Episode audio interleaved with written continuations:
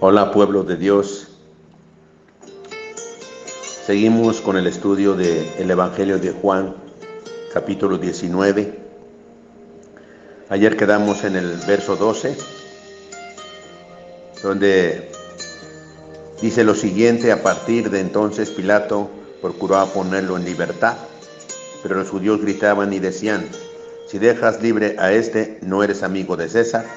Todo el que a sí mismo se hace rey, se opone a César. Qué tremenda, qué ceguera espiritual, qué ceguera espiritual.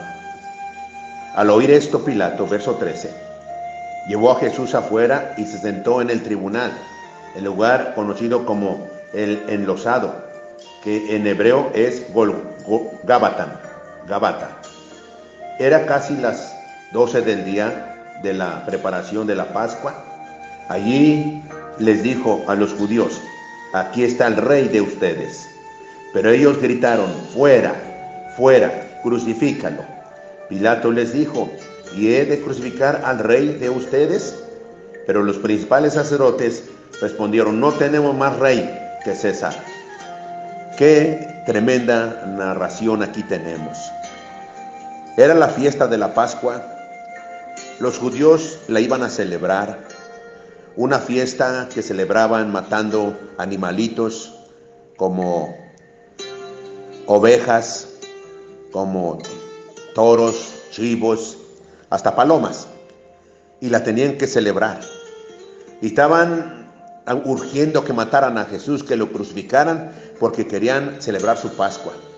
Y estaban tan ciegos y tan endurecidos del corazón como digo, Jesús era la hora de las tinieblas, que no podían distinguir que el Cordero de la Pascua para siempre ahí estaba delante de ellos. Y que en su ceguera espiritual y en su ignorancia estaban haciendo la Pascua que valdría para todos nosotros, sin darse cuenta. Dios cumpliendo su perfecta voluntad. Sí, dolorosa. Sí, sufrió Jesús al pagar nuestra deuda pero qué increíble, Él es el Cordero de Dios que quita el pecado del mundo.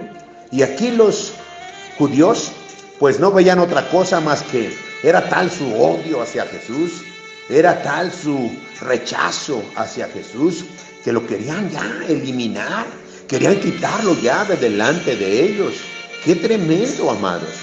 Y, y pueblo de Dios, yo los animo a que nunca nos olvidemos que Jesús es el verdadero Cordero de Dios que quita el pecado del mundo. Es el Cordero que estaba a punto de llevar, llevarlo al sacrificio por nuestros pecados. Que no nos olvidemos, que seamos humildes de corazón, que guardemos nuestro corazón, porque solamente Él es digno de recibir nuestro amor y la gloria y la honra y la alabanza. No nos debemos de olvidar. Dice el verso 16, entonces Pilato se lo entregó a ellos para que lo crucificaran y ellos tomaron a Jesús y se lo llevaron. Pero nota el verso 15 otra vez. Pero ellos gritaron, fuera, fuera, crucifícalo.